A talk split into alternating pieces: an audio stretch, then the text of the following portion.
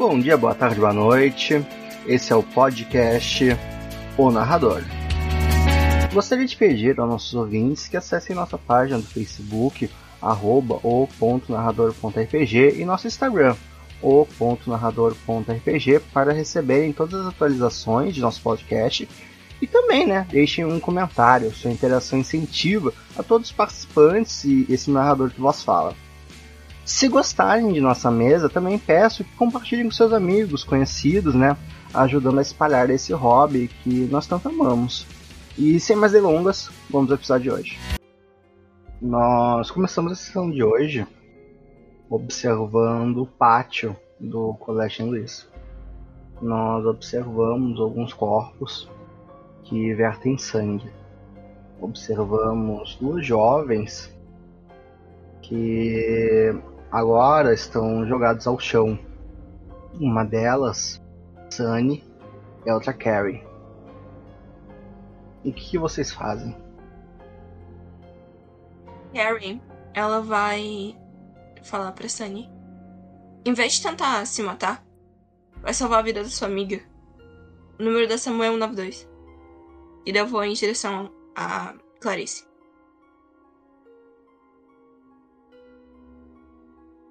Fone, tentar ligar, agora usando o número certo.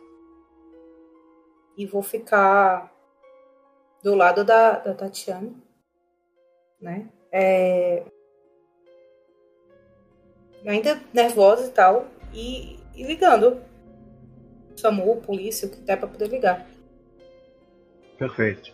Primeiro, uh, Carrie, tu vai pra, pro lado da Clarice, é isso? Isso. Beleza, ela tá. Ela tá em pé, olhando pra uma parede azul de frente, assim. Você vê que ela tá catatônica. Eu chego calma e vou tentar parar na frente dela e segurar ela pelos braços, de leve, tentando realmente trazer ela pra lucidez, sabe? Tu consegue trazer ela de volta. Ela olha para ti. Ela começa a chorar dizendo: Me tira daqui. Tá tudo bem. Daqui. vamos pegar nossas coisas e ir pra casa. Tá? Vem comigo. Vai ficar tudo bem. Tá tudo certo. Tu leva ela pra onde? Eu levo ela pra sala pra pegar nossos mochilos. Ok, vocês vão pra sala, pegam as mochilas e depois? A gente vai indo na direção pra saída e eu vou levar ela pra minha casa. Se a gente puder sair da escola. Pode, pode. Até que a maior parte das pessoas já saíram, né? Uhum. Uh, imagino que vocês fizeram tudo isso aí meio que na correria, né? Sim. Vocês não ficaram caminhando tranquilamente. Uh, depois disso, vocês vão para sua casa. Sim, para mim. Beleza. Nós fechamos a cena observando enquanto Carrie e Clarice vão correndo de volta para casa. Voltamos e voltamos novamente pro pátio. Sunny, você é uma das poucas pessoas que continua ali. Jaqueline agora se aproxima depois do tiroteio. Hum. Uh, ela chora copiosamente. Ela vê a sua, sua amiga estatelada no chão Uh, ou você vai ligar pra, pra ambulância, pro SAMU, correto? Hum. Eles atendem, a, um médico, ele atende, né? Começa a te questionar o que tá acontecendo. Eu o que está acontecendo, só que devo, por conta do nervosismo também, ainda enrolar um pouco do inglês com com o português, então eu só passo o o meu telefone para para Jaqueline e digo, explica para eles assim, tentando usar Sim. até a voz de comando, explica para eles. E eu fico tentando colocar a mão, alguma coisa em cima do de onde tá saindo sangue, entendeu? Da, da Tatiana, para poder tentar parar de sangrar. Não tenho certeza, como eu não tenho certeza se ela está viva ainda já morreu, né? Uhum.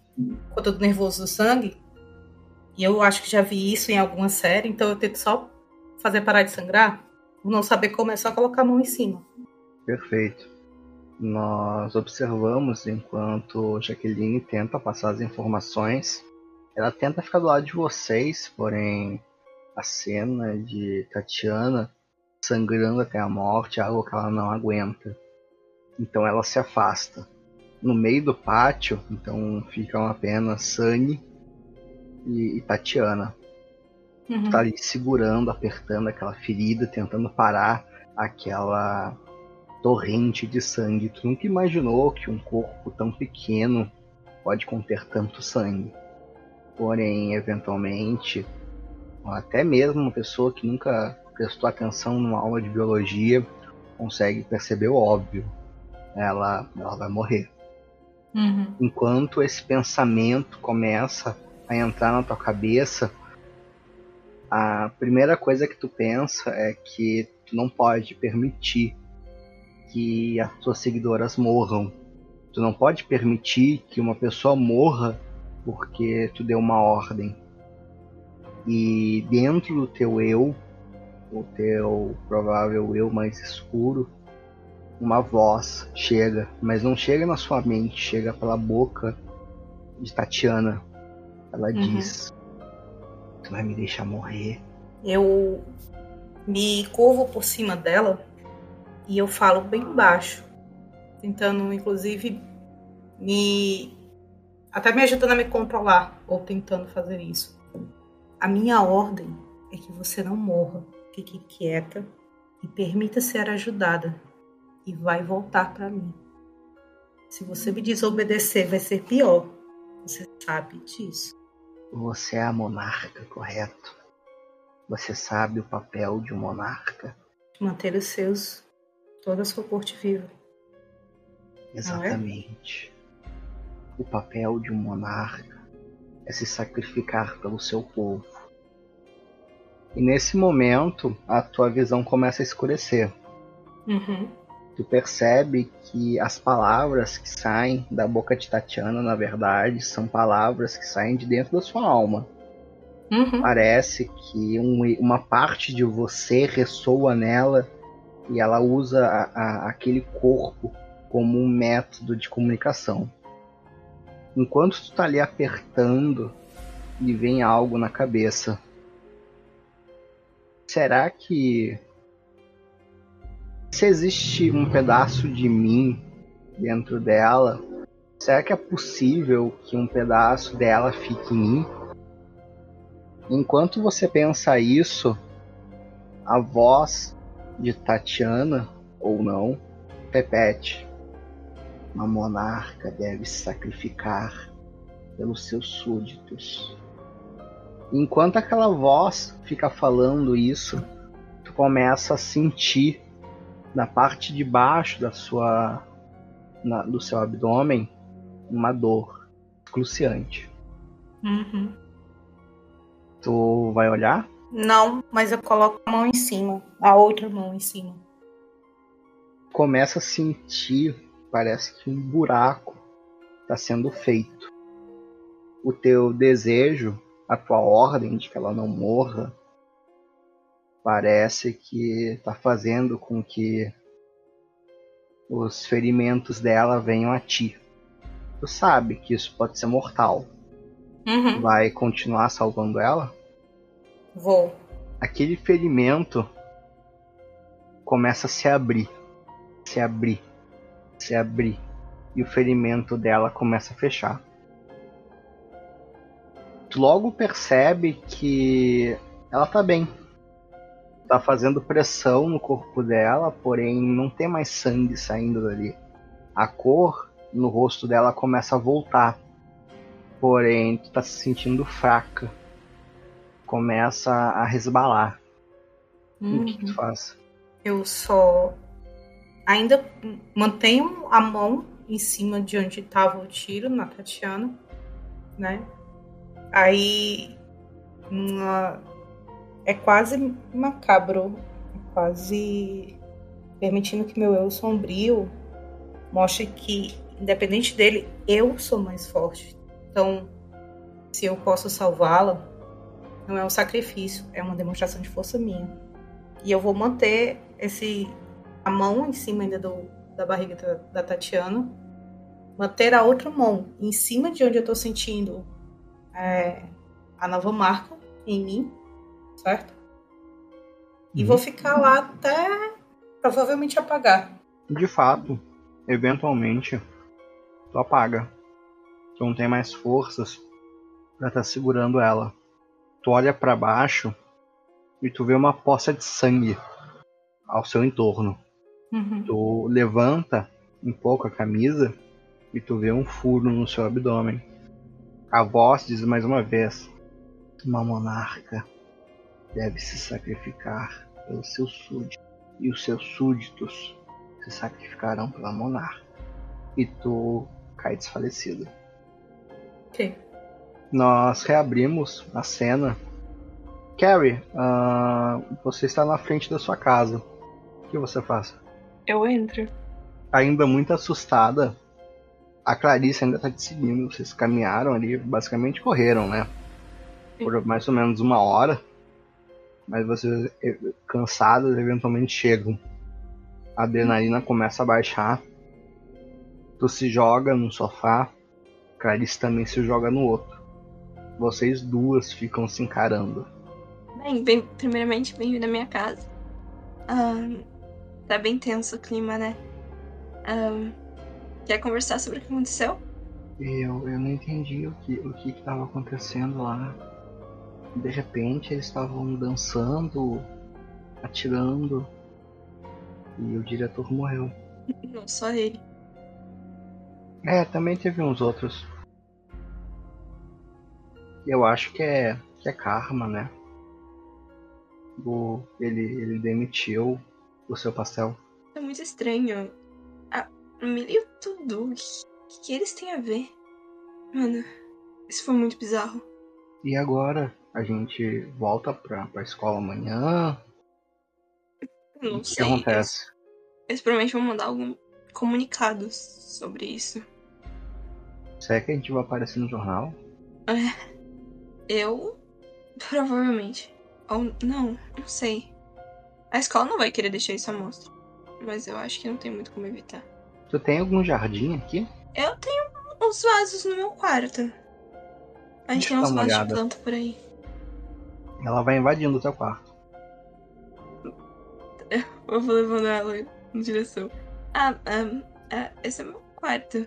Eu moro aqui com minha mãe, só. Ela fica olhando em volta, assim. Quais são o- o- os pontos mais característicos do quarto de Carrie? Ahn, basicamente ela tem pôster. Ela gosta de botar um- os pôsteres de banda ou dos livros que ela lê. Ela coloca umas colagens, umas fotos. Ela tem a cama dela, que fica no centro. E tem o armário do lado. Ela tem aquelas. como se fossem umas toalhas que ela prendeu na parede, que tem o sol e a lua. É. umas plantas também, porque ela é garota das plantas. Ela gosta de ter uns cactuzinhos na janela ou do lado da cabeceira. E tem um tapete também branco, felpudinho. Basicamente o quarto dela é em tons terrosos. Ela primeiro vai pegar um livro. Qual livro ela pega? Ela pega a Divina Comédia. Ela Qual começa a folhear. Ah, do Dante, né? Eu já ouvi falar nesse livro. Se tu quiser, em algum momento eu te empresto. Eu já li ele. Já leu? Já. O que, que tu tá achando? Achou, no caso? Eu ainda tô lendo. Ela pega a primeira parte. Ela, ela abre ali é, o inferno, né? Uhum. Eu, eu acho muito interessante. Tu, tu, isso aqui tá em português, né? Tá em português. Eu li em italiano mesmo. Eu acho muito. Nossa, eu acho italiano tão difícil. Não, não é muito não. Depois de um certo tempo a gente aprende, né? Mas enfim. Uhum. Eu acho muito interessante a, a rima e a como ele via as pessoas, como ele tentava categorizar cada pessoa em seu cada cada círculo e cada vale, né? Qual você acha que você iria?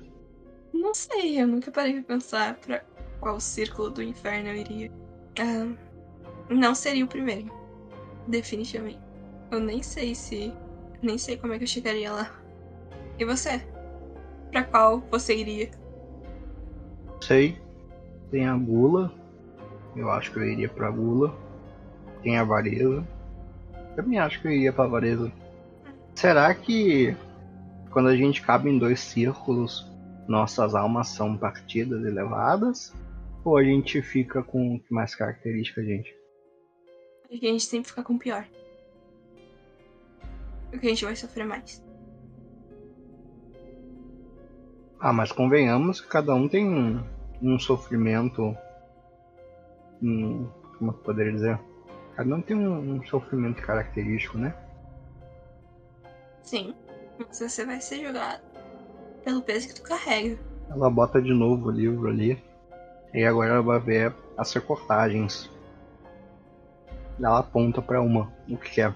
As o que? Desculpa, não entendi o que tu falou. Recortagens. Ah, são fotos em preto e branco. E ela provavelmente apontou pra alguma que seja algum ponto turístico da França. Paris? Pode ser. Errei. Paris? Uhum. Ela, dá- ela sorri, né? Ah. Por que Paris? Eu amo fotografia. Ahn, eu amo países. Viajar. Seria Ah. incrível viajar por aí. Então, Paris. Porque é lindo. Não é difícil chegar lá. A única coisa que você tem que fazer é atravessar o oceano. É, mas atravessar o oceano. Eu não consigo. Eu um dia te ensino, então. Como assim? Fazer natação? Eu faço, eu sei nadar muito bem. Hum. Tu não percebe com esse corpo musculoso que eu tenho? Ah. ah. Eu não tinha reparado. Tu poderia dançar, por exemplo. Tu gosta de dançar? Quem não gosta de dançar? Eu não sei dançar, mas eu danço. Deixa eu ver tu dançando então. que? Tu vai fazer dancinha de TikTok? Ou tu dança de verdade? Eu não sei dançar. Eu só sigo a vibe da música. A vibe da música? É. Hum, deixa eu dar uma olhadinha. Ela vai lá e começa a mexer num, no notebook. Tu deixou aberto ali. Ela abriu o teu Spotify. Qual é a música que apareceu primeiro? Try out. Ela bota pra tocar aquela música. Ela se levanta, se coloca no meio do quarto e fala: E aí, me daria a mão? Ah, se dançar contigo, sim. Como é que é a dança de vocês duas? Por ser uma música muito intensa, ahn, é como se fosse lírica, eu diria. Uma dança contemporânea. O corpo, ele não é tão exato. É como se estivessem flutuando pelo quarto. ela lá pelas tantas começa a cantar junto com a música e tu percebe que a voz dela é literalmente encantadora. Se sente embalada não pela música em si, mas pela voz dela.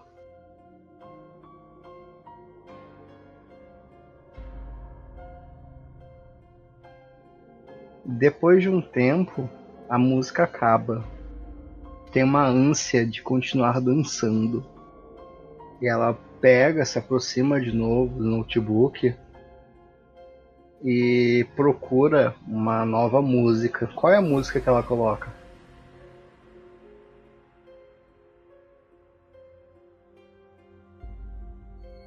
Da Mariana Frois.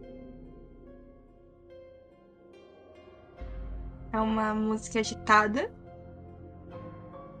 mas também um pouco calma em alguns momentos. Fala sobre duas pessoas que eram próximas. Em algum momento elas se separaram. E o mundo mudou por causa disso. É uma música triste. É uma música cadenciada. Mas ela te chama para dançar de novo. Tu vai? Eu vou. Uh, ela aprende a música muito rapidamente e começa a cantar de novo, como se fosse uma música que ela já conhecesse antes. Você de novo é embalada pela voz dela.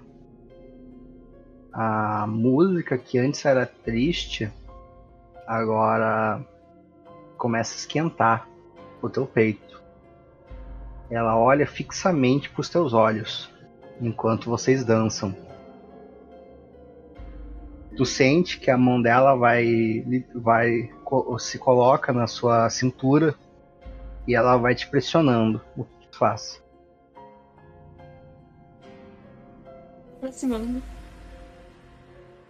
Oi? Eu vou me aproximando, olhando também no olho dela. Pelo visto a gente tem um gosto parecido. É, a gente tem sim. Ela vai tentar te beijar. Harry deixa. Vocês então se beijam. Tu sente um gosto doce desse beijo. Enquanto vocês estão ali tendo esse momento, você não percebe. Porém, uma pessoa observa vocês. A única coisa. Só percebe que ela está ali quando ela grita. Jerry! E vocês duas assustadas, olham para aquela pessoa. Carrie, quem é essa pessoa? A minha mãe. A sua mãe está ali parada na porta do quarto, a cara vermelha, os olhos queimando em fúria. Tu sabe, a bomba tá vindo. O que tu faz? Mãe, Eu me afasto da Clarice e falo: Ah. Tá tudo bem? A bomba chegou. Ela te dá um tapa na cara. Eu volto para casa sabendo o que aconteceu. Um atentado terrorista na escola. E eu encontro tu aqui com uma mulher. Ela se dá outro tapa na cara.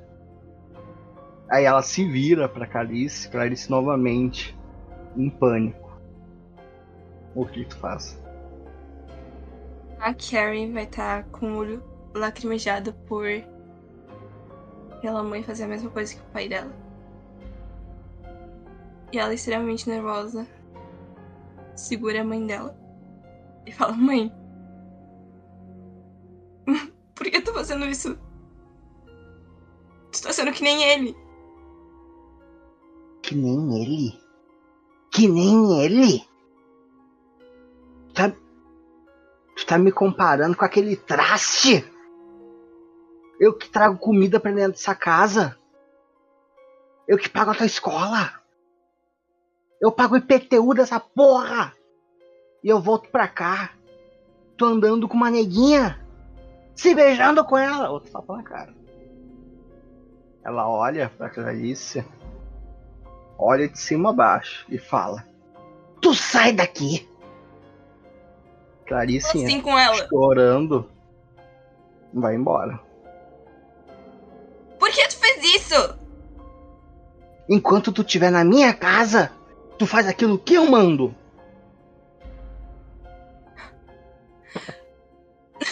achava que ele era a pior pessoa do mundo. Mas não é tão diferente dele. Ela pega, te dá as costas e vai embora.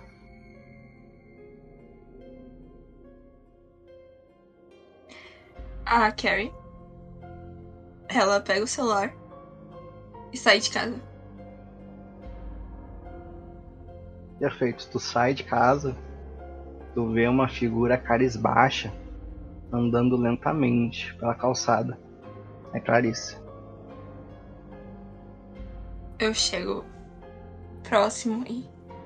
Ah, ei! Eu já tô, eu já tô indo embora. Não, não precisa se preocupar, não.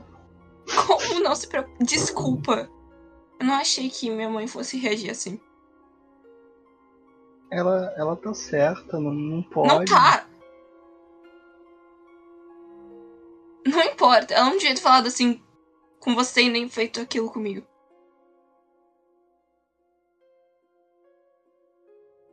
Ela dá uma. Ela. Ela. Ela, ela, ela tira o ranho da cara, né? Olha pra ti. Tá, tá, tá tudo bem. Não. Tu, tu, tu, tu. Tem que. Mãe é a única coisa que sobrou pra ti, né? Tá tudo certo, não precisa. Não precisa brigar com ela. Não é questão de brigar com ela, essa é a única coisa que sobrou pra mim.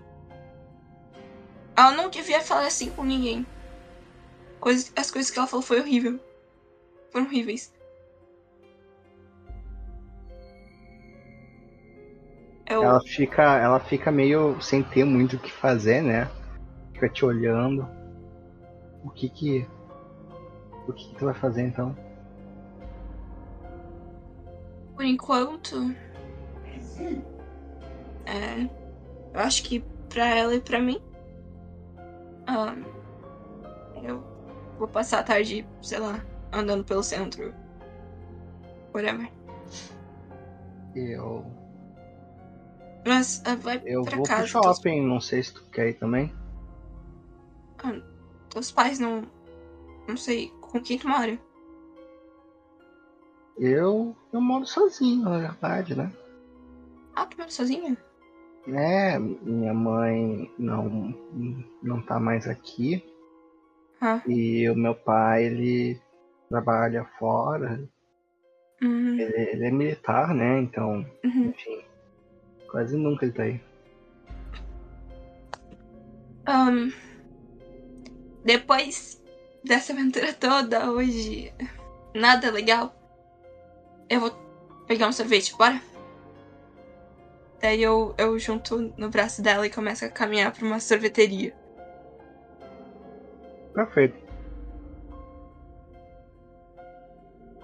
Nós fechamos a cena e reabrimos. Carrie, uma decisão que tu vai ter que tomar. Certo? Tu vai querer continuar morando com tua mãe? Ou tu vai querer agora morar junto com a Clarice? Morar com a minha mãe. Perfeito. Vocês então, nós vemos algumas cenas, né? Vocês andando no centro, se divertindo. A situação tanto quanto tensa ainda, né? Porém, no final do dia, tu volta para casa. Tu observa tua mãe sentada na cozinha com um café e a moto passa, é, pois é. Essa moto vai ficar, mas enfim. Ah, sentado na cozinha, tomando uma xícara. O que que você faz?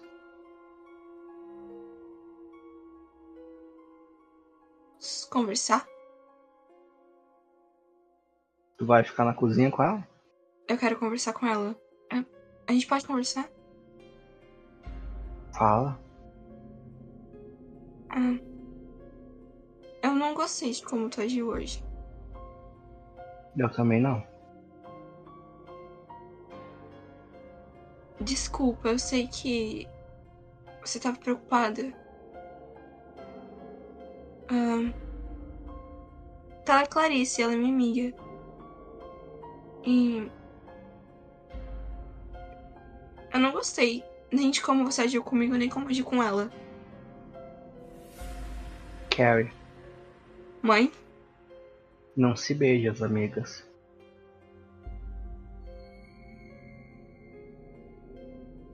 Mãe, não vi nada.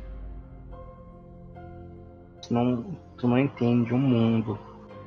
Tu sabe o que, que eles fazem com gente gay lá fora? Mãe. Não quer dizer que eu seja lésbica. Mãe. Isso não importa. Como é que tu vai conseguir Quem eu fico ou não, emprego? não importa. Como é que tu vai conseguir emprego quando sair da escola? Pelo meu potencial? E, e- e um bom marido? Eu não ligo pra isso. Tu viu? Mãe, É pra tu não Eu não um tive- traste que nem ele. justamente, eu não tive nenhuma experiência boa com maridos. Né? Já que o que você escolheu, pelo visto, era um merda. Era a única coisa que tinha. Eu E prefiro ficar sozinha. Eu não vou me sujeitar a esse papel que você se sujeitou. Ela fica te encarando. Lágrimas começam a descer. Eu, eu me sujeitei porque eu precisava te criar.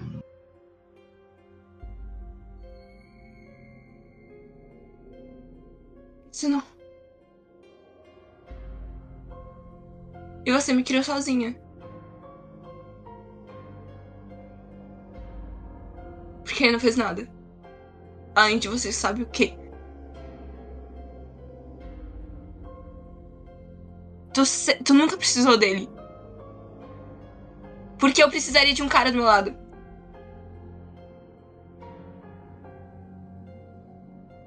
Quando tu era pequena, ele, ele não bebia. Ele trabalhava. E daí se escorou em você.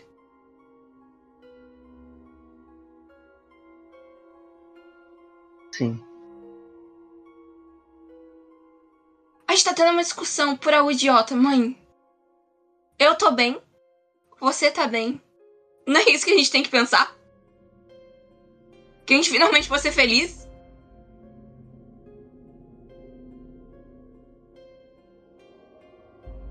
Só não, não anda com ela, pode ser? Por quê?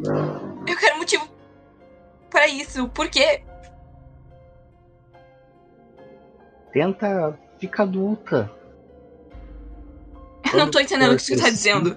Quando tu for crescida, tu vai entender como é que é o mundo. Não, eu quero entender agora. Me explica como é que funciona o teu mundo. O meu mundo, ele é cruel. Ele não se importa com aquilo que tu pensa ou quão bem tu faz as coisas. Ele só se importa com aparências. Ele só se importa se você tem ou não tem dinheiro e se você se encaixa naquilo que eles querem que você se encaixe. Se eu vejo na TV todo, todo, todo dia aparece alguém no, no jornal que foi morto por, por ser gay. Como aparece um monte de gente que morre, um monte de mulher que morre por ser mulher. Eu já. Mãe, eu já tô ferrada nesse mundo. Mas imagina, tu é mulher e tu é gay. Olha quanta coisa tu já vai sofrer.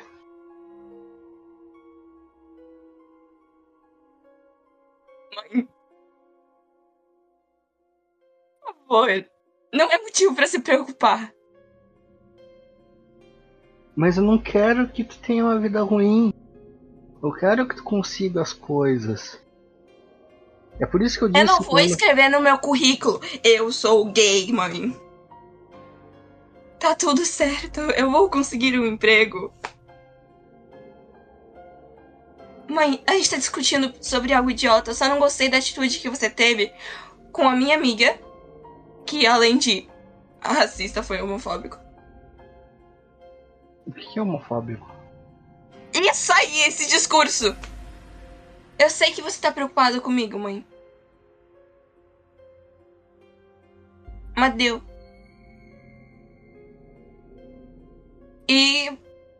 Outra coisa. Mano, tu me bateu. Sério que tu conseguiu fazer isso? Eu, eu tava. Não consegue controlar a raiva que nem ele?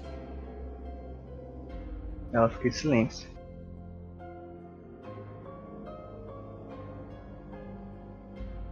A gente tem que estar tá aqui. Juntas. E tu faz isso. É pro teu bem. Não. Nunca me bater vai ser pro meu bem, mãe. Nunca machucar alguém vai ser pro bem dela.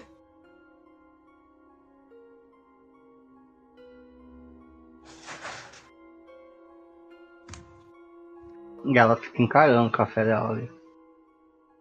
Mãe. Eu te amo, você sabe disso. Da pessoa que eu mais amo nesse mundo.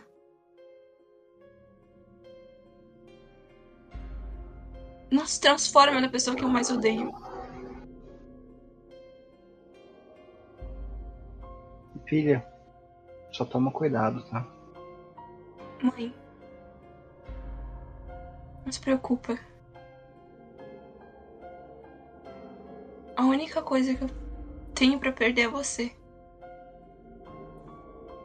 Tu percebe que ela não, não tá mais afim de, de discutir os pensamentos dela não, não foram mudados. Porém, a comparação dela com ele, tu viu que isso é algo que pesa nela. Tu viu que ela de fato refletiu as atitudes dela e se viu nele. É provável que ela nunca vai entender o que a juventude atual acha como normal Porém, é provável que ela se reprima, desculpa, ela se repreenda do fato de, de ter te batido. Eu, quando percebo que ela não quer mais conversar, vou chegar próximo, dar um beijo na cabeça dela, vou ir pro meu quarto. E. Eu te amo muito. E. Não precisa se preocupar. Eu sei como o mundo pode ser terrível. Você me criou bem o suficiente para entender isso. Obrigada. Qualquer coisa é só bater na porta. Tá bom, filha. Ah, toma cuidado. Eu vou pro meu quarto. Nós fechamos a cena. Reabrimos a cena. Observamos agora Sunny. Você está no hospital, em Porto Alegre. Os teus pais te levaram ao melhor hospital da região, o Minho de Vento. Literalmente, o hospital é quase como se fosse um grande hotel de luxo. Lá você recebeu um tratamento Uh, alguém disse que provavelmente uma, uma bala foi disparada e, e não perceberam, pois encontraram em ti um, uma bala alojada e o ferimento de entrada. Por algum outro motivo, não encontraram o ferimento em Tatiana. Pelo visto, durante o frenesi da loucura, e do desespero, você foi acertada e não ela. Mas tudo bem, tu tá viva ainda. A questão é: tu se sente fraca, sente mal.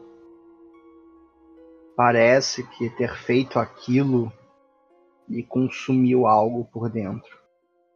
Elas ainda estão ali, mas ao mesmo tempo, algo em ti também sumiu parece que tem mais delas do que você no teu corpo agora. Anota para mim que você tem menos 2 de vida uh, permanente.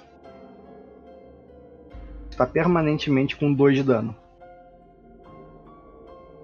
Quando tu acorda, uma das primeiras coisas que tu vê é a, o teu pai. Ele tá ali mexendo no celular, fazendo qualquer coisa. Eu consigo colocar minha mão onde estava o ferimento? Sim, consegue. Bom, o primeiro movimento que eu faço é isso. Tu sente um, um como é que poderia dizer? Foi enfaixado, fizeram um curativo tu bota a mão, dói muito, muito, muito. Tu tira, tu dá. Ah! Teu pai rapidamente olha, se aproxima. Sunny, você. Você acordou, que bom.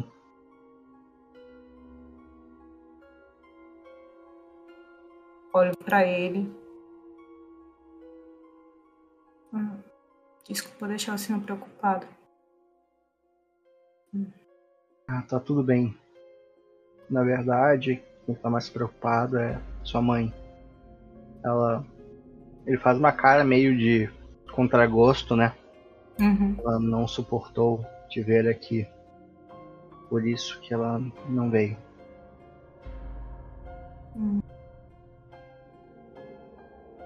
Ah, é tanto. Ah, a Tatiana tá bem? Ah, as duas? Sim, sim, estão. Nenhum ferimento. Pelo hum. visto, acertaram você, não ela. Hum. É. Me acertaram. Não. Tá. Ah, pode pedir pra. Ai, alguém trazer alguma coisa pra dor, por favor. Ah, sim, sim, cara. Ele vai lá, aperta um botãozinho na, na, em cima da travesseira, né? Logo uhum. aparece uma enfermeira. E ela percebendo que tu tá acordado e chama um médico começa a fazer um check-up em ti. Uhum. Uh, eles, eles, terminando, eu só fico aquela coisa e, e, e os outros. Tu perguntas pra quem? Para quem estiver perto, eu não, não vou direcionar a pergunta para alguém. Tá. Os médicos não sabem do que se trata porque nenhum dos outros foi levado ao moinho de vento. Uhum. Quando tu pergunta ao seu pai, ele responde: ah, Infelizmente, os outros que foram baleados não não sobreviveram. Será feito o, o velório deles depois de amanhã. É só isso. Ai, eu falei com o Dudu antes de da dança, dos tiros. Não parecia que fosse fazer algo assim. A gente nunca sabe o que passa na cabeça das pessoas. Mas o importante é estar bem. Vai melhorar. Hum.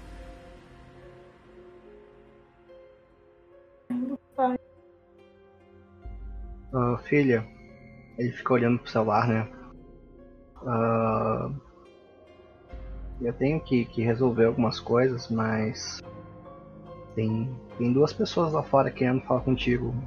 Tá bom? Vou deixar elas aqui contigo, tá? Ele dá um beijo na testa.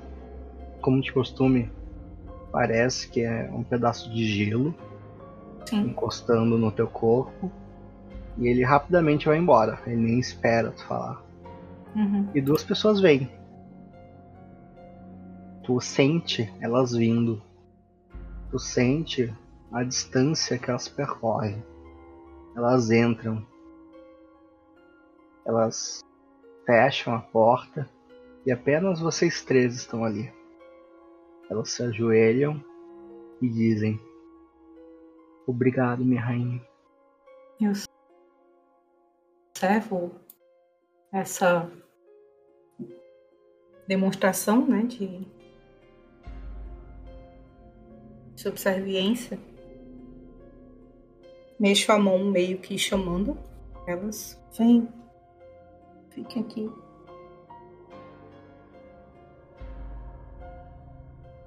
Quando elas se aproximam de ti, tu sente aquela ferida, aquela dor diminuindo. Elas começam a fazer alguns gemidos, mas quando tu olha para baixo, parece que tá tudo bem. Que aquele tiro nunca aconteceu. Tu olha para elas, elas estão um pouco mais brancas, pálidas, mas magras também. Uhum. E a Tatiana fala algo. Monarca, os seus servos estão aqui para se sacrificar também. Atira aqueles dois pontos de dano que eu comentei antes. Meio que numa resposta meio macabra, mas é como eu acredito que eu me sinta. Eu só ergo a mão, passo, coloco no rosto da Tatiana, que acredito que esteja mais perto, e é uma espécie de sussurro, mas que elas vão ouvir bem. A sua rainha vive por e vocês são. Elas falam em sincronia. Sim, minha senhora. Nós fechamos novamente a cena. Agora reabrimos. Dois dias depois, observamos Calabresa e Guido juntos. Onde vocês se encontram? Já sei, então. É... Eu vou ter chamado ela então para ir contemplar a lua e ver os últimos dias do Salgueiro, porque logo logo ele será cortado ali perto da ponte. E que lua seria essa? Aquela que fica no céu? Não, mas qual é a fase da lua? Cris? Bom, são tempos escuros, então eu acredito que nós estamos na lua nova. Ah. Droga. Not Tá so bom. Sim, Tá todo bom. mês ainda. Vai demorar agora, já que essa é a nova. Mas a calabresa sai contigo, então. Ela olha pro céu, um pouco, um pouco com medo, mas, mas ela sabe, ela tem esse calendário lunar tatuado no fundo da mente agora. E, e ela não entende por que, que você leva ela pra fora pra ver um céu escuro e sem estrelas por causa da poluição luminosa. E ela pergunta: Você me trouxe aqui pra. Bom, eu pensei que talvez você quisesse ficar longe de tudo. Este lugar é remoto e abandonado. As estrelas nos deixarão em paz, assim como a lua que está escondida. E principalmente, somos só eu e você, e o rio que passa nunca fica. Tem sinal de internet aqui? Tem, tem sim, tem sim. Não é perigoso? Assim, de onde eu venho, ficar de noite num lugar desses é bem perigoso. Da onde eu venho, eu sou o perigo. Ok, Batman, você tá me deixando um pouco assustada.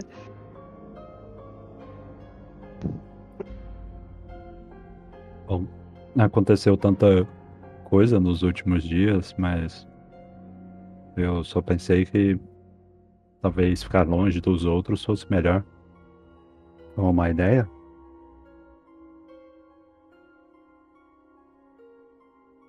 Pra ser sincera, eu não sei. Porque.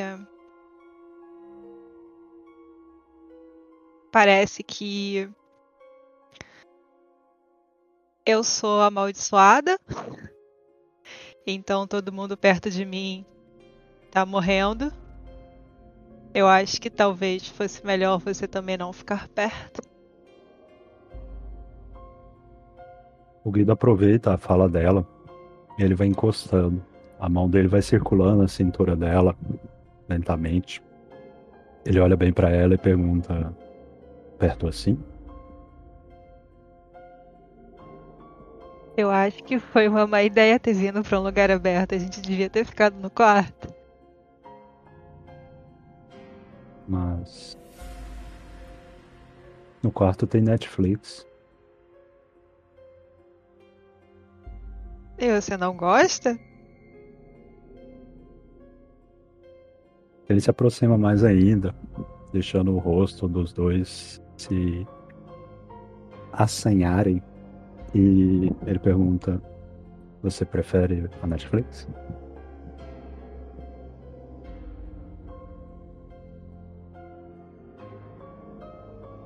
Bom, você era o cara dos filmes, né? Eu pensei que você gostasse. Mas pelo visto você prefere ficar perto do nada, num rio e numa árvore, num céu sem estrelas. Bom, os filmes sempre estarão lá. É, eles nunca morrem. E alguns até envelhecem muito bem. Mas. Isso aqui. Isso aqui é o único. Este momento pode nunca mais voltar.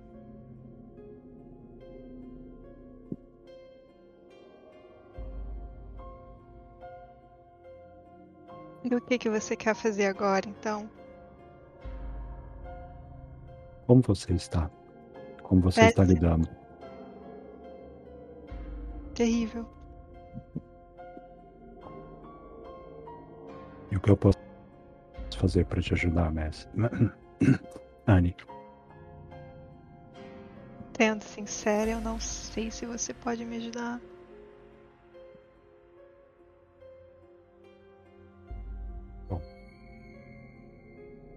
Eu pensei que talvez um pouco de paz. A água geralmente é um bom sinal, ela ajuda. Ah, eu acho que eu vi no filme errado. Vocês usam chuveiro, né, para isso? Você falando dessa forma me deixa muito intrigada. Como assim vocês?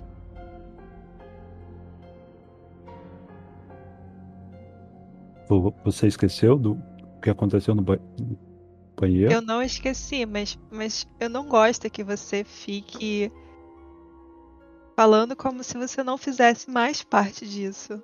Agora você é o Guido, certo? Então nós usamos o chuveiro, não vocês. Ah, não. É, eu prefiro olhar a lua e ouvir o rio. É, é- é- talvez você não esteja usa- usando o chuveiro direito. Você quer que eu te ensine? seria uma boa. É, é difícil aprender só vendo TV. Tem algum segredo? Eu posso te mostrar.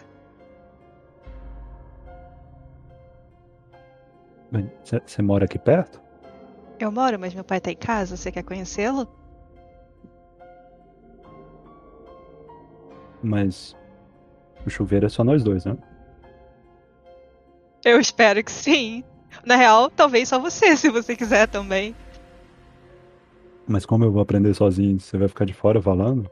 Ah, eu posso explicar. Mas você quer conhecer meu pai?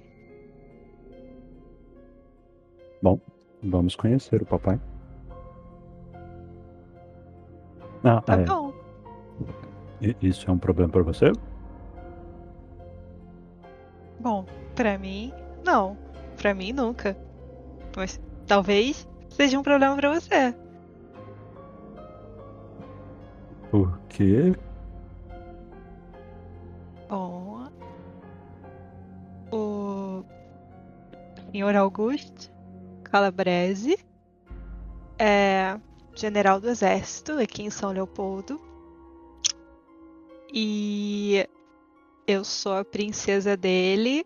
Ele não gosta muito de concorrência no cargo de homem da vida da filha dela.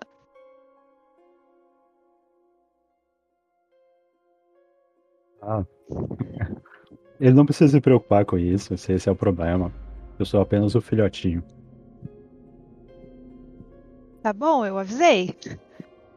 A Calabresa vai puxar o celular e vai pedir um Uber, que provavelmente vai demorar por causa do lugar, horário, não sei. Situação pós-pandemia, eles demoram, né? Então. Eventualmente o cara chega e a gente deve chegar em casa, eu acredito que umas 10, 11 horas da noite. A hora que vocês quiserem. Pode. Então a gente vai chegar umas 11, 11h40, assim, quase meia-noite. E eventualmente o meu celular morreu, porque quando eu saí de casa ele estava com pouca bateria. Então os meus pais estão bem estressados. E eu chego com um Guido agarrado no braço.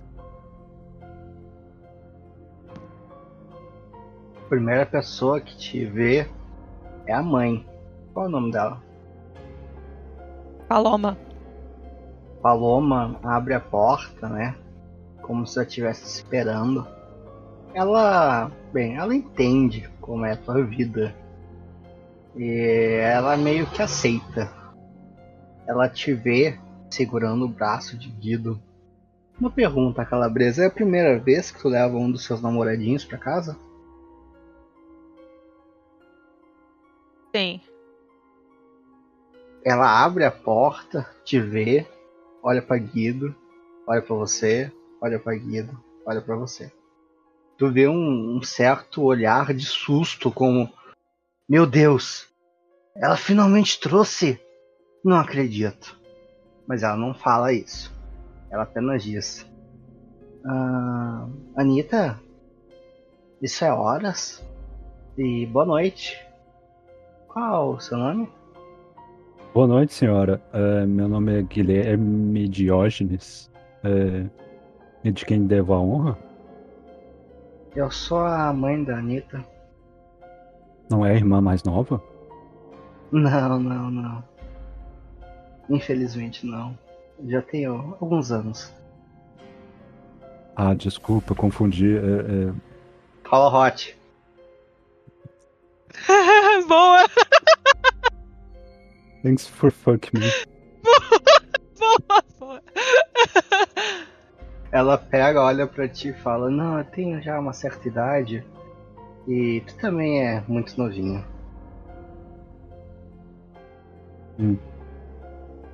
Eu olho pra calabresa meio assustada, né? Porra, ela tem mais de 3 mil anos. Ó. Mas não vou falar nada. E. É, ficar com cara de, de, de bobo, né? Aquele sorriso aberto esperando conhecer o vilão da noite. Ela permite que vocês entrem, né? A Calabresa, ela coloca a mão no seu ombro, se aproxima do seu ouvido e diz: Ele já tá na segunda taça, tá? Ela, ela regala os olhos. Ela olha pro Guido assim com uma expressão do tipo: Talvez fosse melhor a gente voltar. Vai ser perigoso. Mas como ele parecia tão decidido. E ela já é bem mais velha e tá na hora de ela começar a namorar em casa do que ficar dormindo na casa dos outros, ela decide levá-lo pro pai.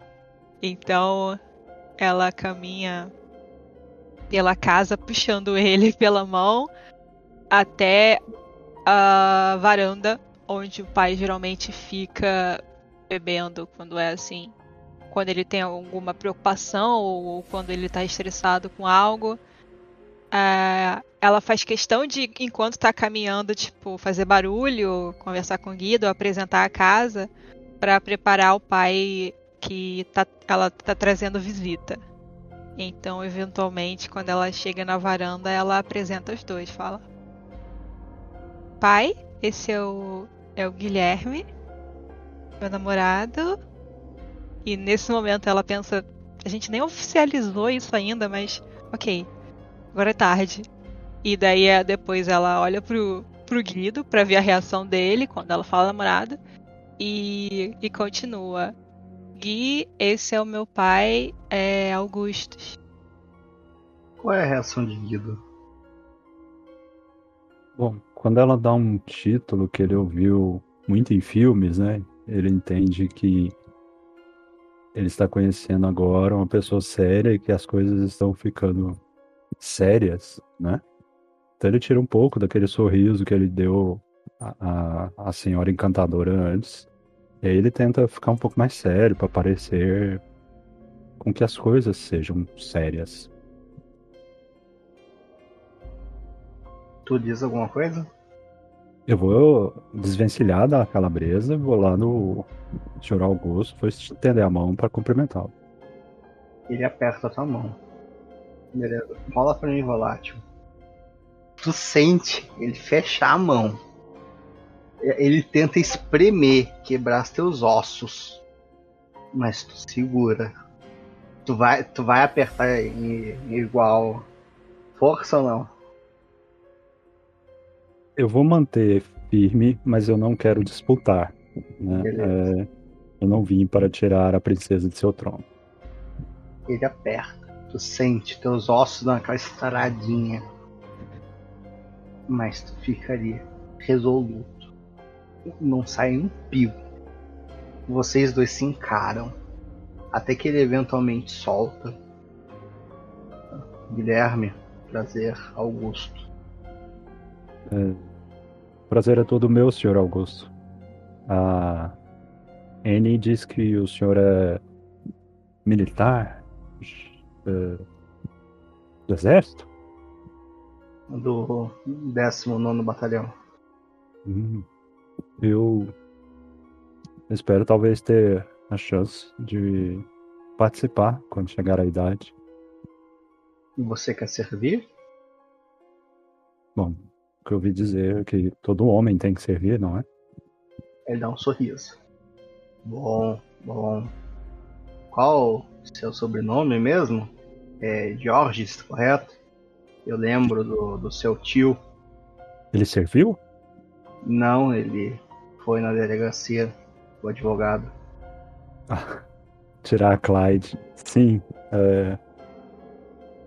Eu espero que tenha ajudado, eu fiquei preocupado. O pessoal ele é meio exagerado, né? É, lá dentro a situação poderia ficar bem complicada. Bem, eu pedi para que a Anitta passasse meus agradecimentos. Ah, não foi necessário, senhor. Eu não fiz mais do que meu. Além de minha obrigação civil, ela é. Eu vou olhar para ela, abrir um sorriso e olhar para ele de volta. É minha namorada, né? Claro, cara. Ah, querida, poderia buscar para nós um, dois copos de água? Eu? Sim, Anitta, sim, você mesmo. Ela tá pensando que você tá falando com a mãe. Tá bom, eu pego água. Tá, É, água, tá? dois copos com gelo, por favor. Ok. Ela vai sair da, da, da varanda e vai pra cozinha, que é um pouco longe, procurar água. Você sai, fica esse momento tenso com o Guido e Augustus. Ele olha pra ti e tu percebe que aquela fachada séria começa a ficar ainda mais séria. Porque ela foi parar na prisão. O que que tu tem a ver com isso? Bom, eu espero que eu possa falar com o senhor francamente. Afinal, o senhor é um membro de autoridade e respeito não só na comunidade, como também é o senhor dessa casa. Então, não busco ofendê-lo de forma alguma. Só quero permissão para que eu possa contar realmente. Bom, obrigado. É, Eu estava voltando para casa quando eu presenciei a morte da amiga da, da Anne. É, Ela se jogou do prédio ou algo assim. E como elas são muito próximas, né? Elas cresceram praticamente juntas. é, eu achei que seria importante ela saber, não por paramédicos ou, como o senhor bem sabe, pela polícia, e sim por alguém conhecido que possa dar um suporte para que possa apará-la neste momento tão negro, trevoso. Então, eu avisei ela e fiquei lá esperando. Quando ela chegou, eh, os membros da delegacia, sem empatia alguma, a atacaram. Queriam impedi-la de, de prestar as homenagens, de se aproximar. O corpo não ia sair dali. Então, o que eu entendo é que eles abusaram de autoridade e tudo, tudo aquilo que né, os, os despreparados realizam. Ela de fato machucou alguém? Ela não anda com facas. Faca? Não, é, o, o policial tentou agarrá-la pelo braço e ela deve ter arranhado. Não sei se o senhor reparou, as unhas dela são, são grandes. Aí ele olha para uma pedaço da, da, da parede e tem literalmente marcas de garras naquilo ali. É, eu já pedi pra ela cortar. Bom, eu espero que ela não esteja tentando fazer uma reforma na casa. Ele te olha sério. É o calor do momento. Eu tenho certeza que ela só queria é, passar pelo luto pela amiga. E os policiais foram estúpidos, muito além. E eu acredito que eles sacaram armas pra ela. Ele fica. Agora tu vê que a afeição deixa de ser séria e começa a ficar triste. Ele se senta, pega o copo dele de vinho, termina. Ah, Guilherme. A Anitta ela é uma criança muito. Como é que poderia dizer? Ela faz o que quer. Destemida. Enfim. O problema é que se você vai andar com ela, eu realmente preciso que você fique de fato ao lado dela. Peçanha não é o policial que ela acabou machucando. Não é uma pessoa normal. Ele tem. Você já ouviu falar sobre jagunço? Sim, uma novela de época. É, é... Ele é um matador da, da miliciano. Enfim. É De todas as pessoas que poderíamos arrumar briga, ele é de longe pior.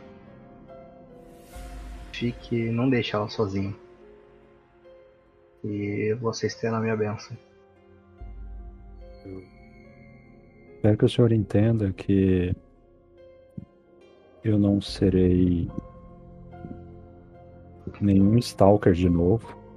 Afinal, ela mesma não gostou da situação. Mas que o senhor entenda que a minha metáfora é, toda lâmina precisa de uma bainha. E eu estarei disponível para quando ela precisar disso. Ele não entendeu, mas ele ficou acenando com a cabeça. Ah, bom, bom. Se você vai cuidar dela, isso me alivia. Enfim, ah, quando quando chamaremos a sua família para fazer o casório? E além disso, me passe o teu certificado de reservista. Eu vou anular e te chamar. Mas eu não tenho, porque eu não tô na idade ainda. Ah, tá, tudo bem. Ele vai lá, anota o negócio. Ah, entrega isso aqui pro pessoal da, da, da Eu entendo, senhor, eu faço. Obrigado. Ele fala, não ele fala o nome do negócio, entrega lá pra mulher e eles vão te botar pra dentro. Muito gentil da sua parte. é, Espero que não esteja fazendo nada errado, né? Eu não quero tirar chances de, de outros. Não, não, eu- nós precisamos de bons meninos que nem você. Tenho certeza. E qual o telefone do seu pai mesmo? A calabresa volta com a água, pega o final da conversa, o pai querendo alistar ele no exército. E daí ela entrega uma água pro Guido e fica com a outra na mão. Ela sabe que o pai dela não vai beber aquilo. E ela, pai, que história é essa de querer roubar o meu namorado de mim e levar pra você? Não se preocupe, nós faremos o casamento quanto antes. E aí eu vou ficar sem o meu marido durante vários anos. É só dois. E se, ti- e se ele for transferido? Ah, então ele, ele- você quer seguir carreira militar? Ninguém quer nada, tchau. E aí ela vai pegar ele pela mão e vai tirar ele da frente do pai. Ele faz um meneio com a cabeça, né? Tipo, pra não parecer deselegante que tá saindo ali sem. Sem, sem, sem se despedir, né? Então ele balança ali e continua carregando o copo com água. Ele fica ali na varanda, ele dá um sorriso e continua bebendo o vinho dele. É, ela vai apresentar o quarto dela pra ele, então. É uma suíte. Ele é grande, tem uma cama de de casal, mas não é nem nem queen nem king, é uma cama de casal normal. É cheio de travesseiro em cima da cama dela. Ela tem uma estante com alguns livros que são livros geralmente aqueles livros que viram filmes, tipo Harry Potter, Jogos Vorazes. Tem ursinhos de pelúcia, alguns de viagens, por exemplo, da Disney, coisas assim.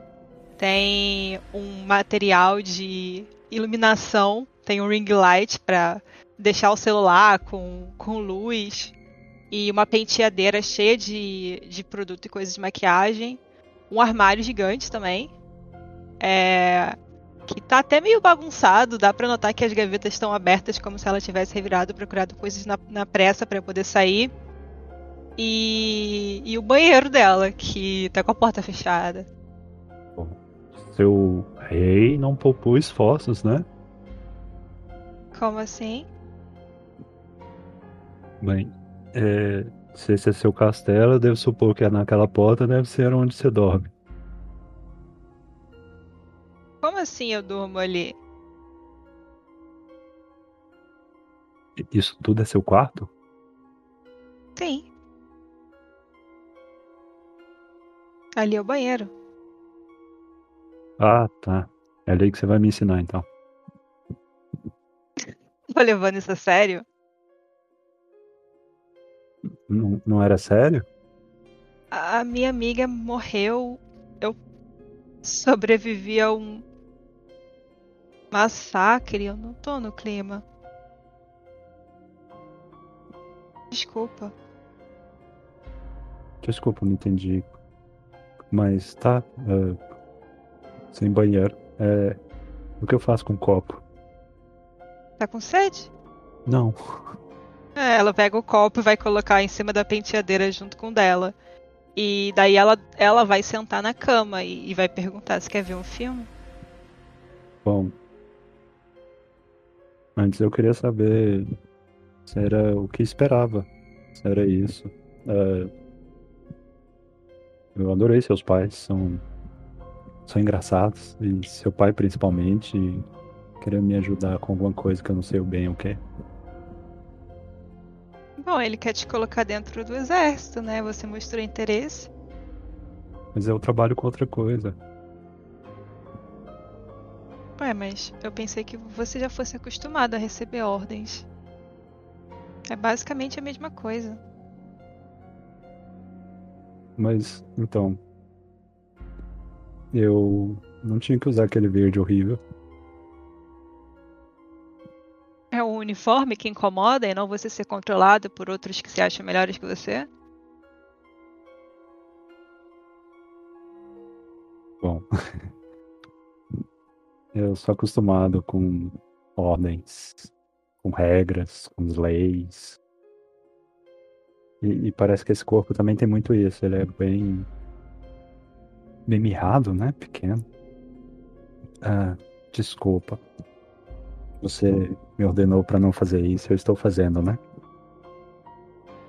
Você gosta disso? Ordens e leis. É tudo que eu conheço, é tudo que eu vivo. Eu.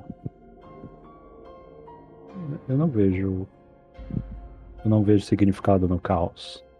O bom deve ir ao paraíso, o mal ao inferno. Essa é. É assim que o mundo funciona. E pra onde a Carla foi? Ela está num vale. Eu acredito. O Vale da Sombra e da Morte?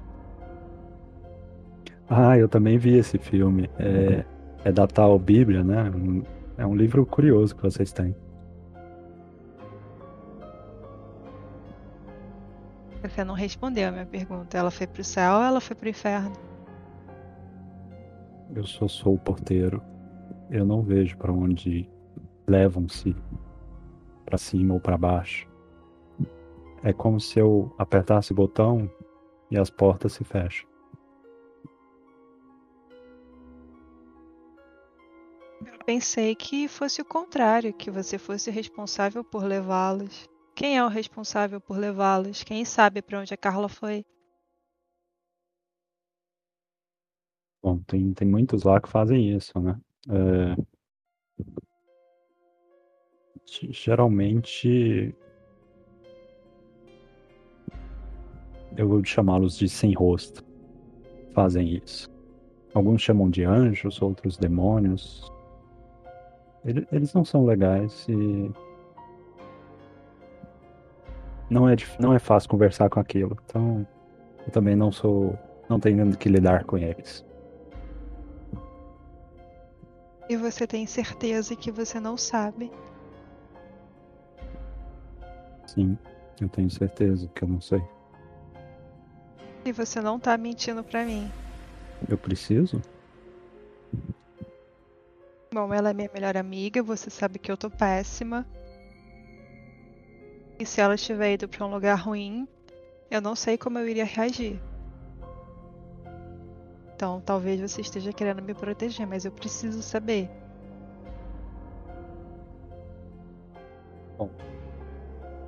Eu não sei, porque eu nunca subi ou desci. Eu sou o porteiro. Se você me falar que o inferno é ruim, bom, é onde eu sempre morei, então eu sou mal? Como ela.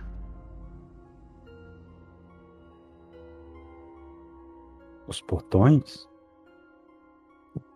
O inferno.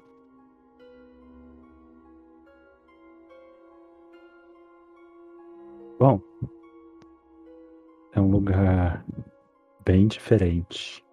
Não tem Netflix e ainda mais Wi-Fi. Então, acho que é por isso que veio o nome. O Tártaro, ou Inferno, os infinitos nomes que os dão pra lá é sozinho, escuro e a única diversão é aqueles que tentam atrapalhar. Alguns de vez em quando tentam fugir. É uma das últimas boas lembranças que eu tenho. Um indivíduo estava tentando passar por minhas três faces. Já pensou? Pequenino daquele jeito, achando que pode se acovardar como um rato e passar por eu. É, por mim? Por nós. Enfim, foi divertido. E você sente falta? De estar sozinho? De ser grande e assustador. Você tem problema com tamanho? Acho que já deu pra notar que não. Bom. Eu. Eu sinto falta de estar mais perto. Talvez Um abraço?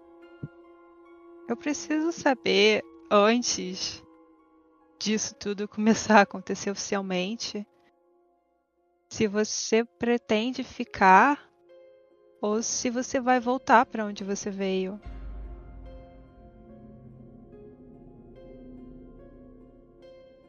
O Guido se senta na cama, afinal, ele nunca pensou sobre o futuro. Afinal, ele não foi feito para pensar em futuro. Ele tem uma outra obrigação. Ele se senta ali, ele fica olhando para a TV e para os objetos.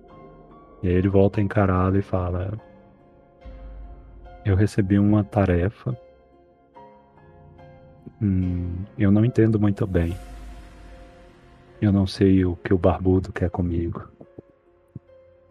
E eu prefiro nem pensar muito sobre.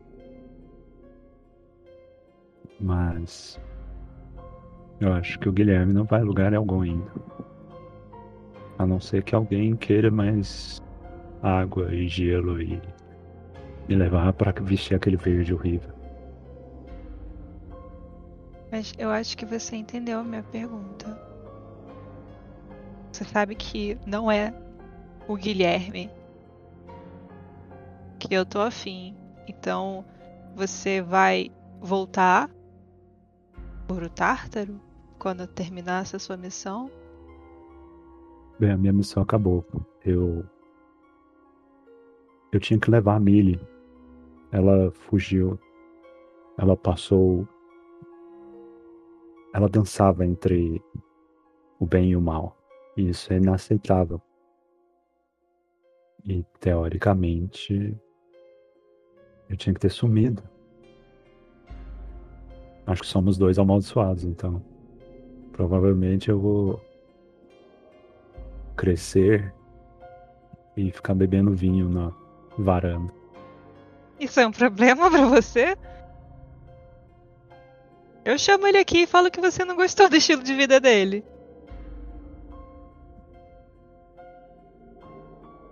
Bom. Tá. Você quer chamar ele aqui? É brincadeira. Ah. a, a calabresa vai revirar os olhos, vai desviar o rosto e olhar pra TV de novo, sem graça.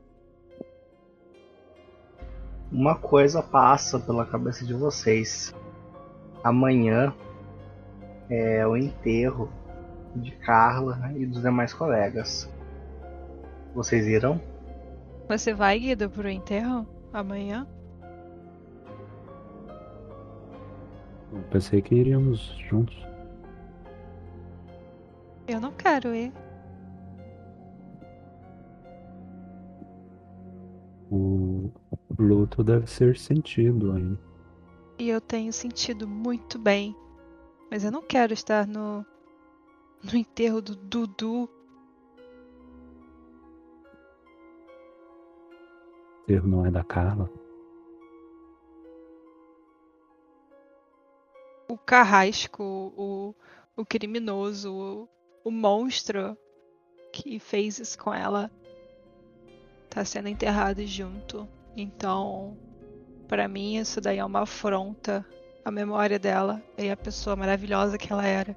Então, não. Vou fazer o que lá? Depois eu passo na casa da mãe dela e eu tento oferecer suporte.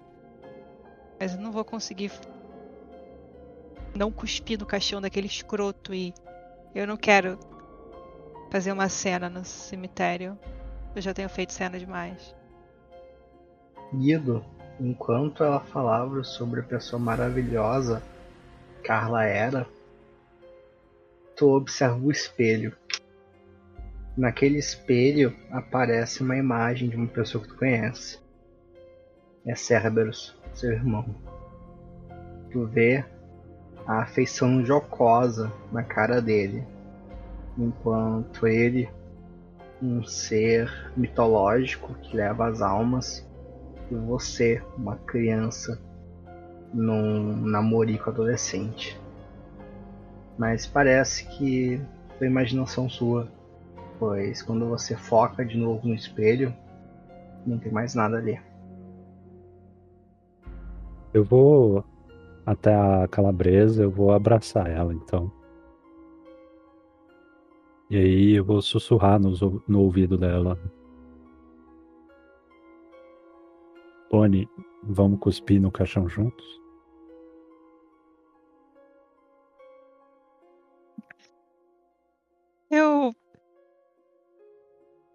Quero ir, Guida. Você quer ir? Eu. Eu não preciso. Você quer que eu vá? Bom, eu, eu respeitaria se você quisesse ir, mas eu já me decidi. E eu não vou. A não ser que eu seja arrastada. Mas ninguém faria isso. Ele tenta puxar ela com a incrível força que ele tem, né? Pra ver se ele consegue levantar ela da cama. A brincadeira incomoda. E, e ela olha para ele com, com raiva e, e, e as garras crescem. O que, que você tá fazendo? Guida regala os olhos, olhando de novo aquilo. Uh, não é pra te arrastar? Não. Eu já falei que eu não vou. Que saco. Uma brincadeira aí. Desculpa. O que aconteceu com você? Ela, ela se esconde um pouco, ela esconde as mãos e vira o rosto. Como assim? O que, que aconteceu? Eu não sabia que você gostava de arquitetura e seu pai me mostrou que você tentou mexer na parede. Por que, que ele fez isso? Foi ele que rascou a parede? Ele parece que deu a entender que era você. Por que, que ele te contou isso? Né? Porque ele queria saber do policial o que estava acontecendo e eu falei que você arranhou o policial, né? Bom, eu é não gosto muito quando tentam me controlar. Então, um dia eu fiquei com muita raiva porque os meus pais não me deixavam sair para uma festa e e acabei surtando, eu acho.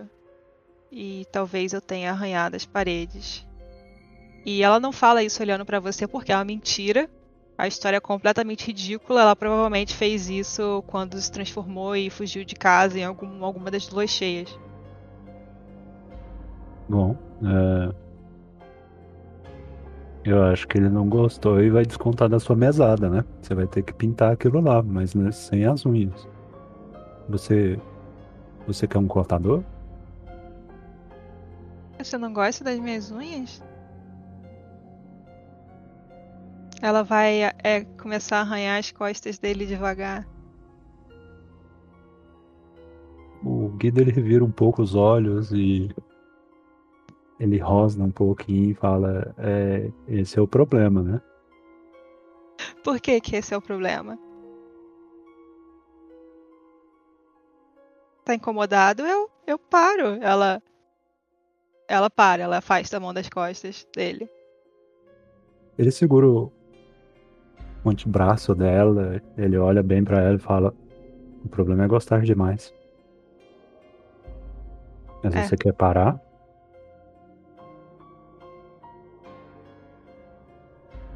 Não sei, eu ainda me sinto um pouco esquisita. É como se eu não tivesse mais controle. E como eu falei antes, eu. Isso é uma coisa importante para mim. Então sentir que eu tô perdendo controle não é muito legal. Tenho medo de te machucar. Ele vai se aproximando ele repousa a cabeça no busto dela. Ele vai tentando envolver os braços lentamente em volta do, do corpo e repousando ali quase como num abraço fraternal. Bom, Que filme você quer assistir? Frozen. Frozen? Da Disney. Da Marvel, sim. Você prefere ver filme de herói? Já sei, Batman. Ah, não.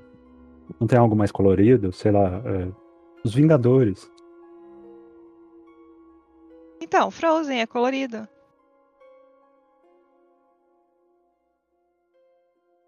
Onde que tá? No Disney Plus. Eu tenho todas as assinaturas de TV a cabo. De streaming. Ok. É... Deixa eu te fazer uma pergunta. Já que vamos ver um filme sobre heróis e vilões, né? É... Pelo que eu aprendi, os vilões nem sempre estão tão à mostra. E eles não dançam no pátio. Você não acha que tem algo errado nessas histórias? As mortes? Sim, das mortes. Não, eu acho que o culpado já foi punido e agora as coisas vão ficar bem.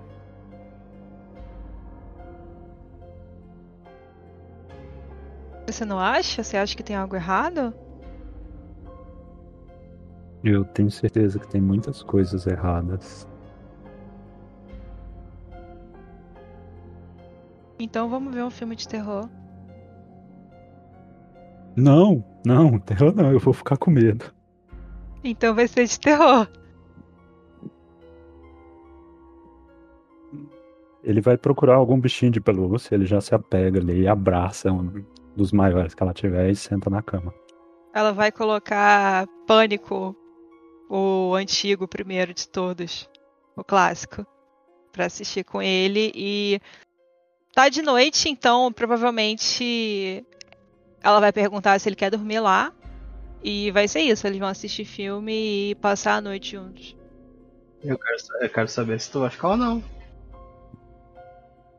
Se, se eu vou passar a noite lá, Exato. eu tenho que responder? Precisam trancar a porta.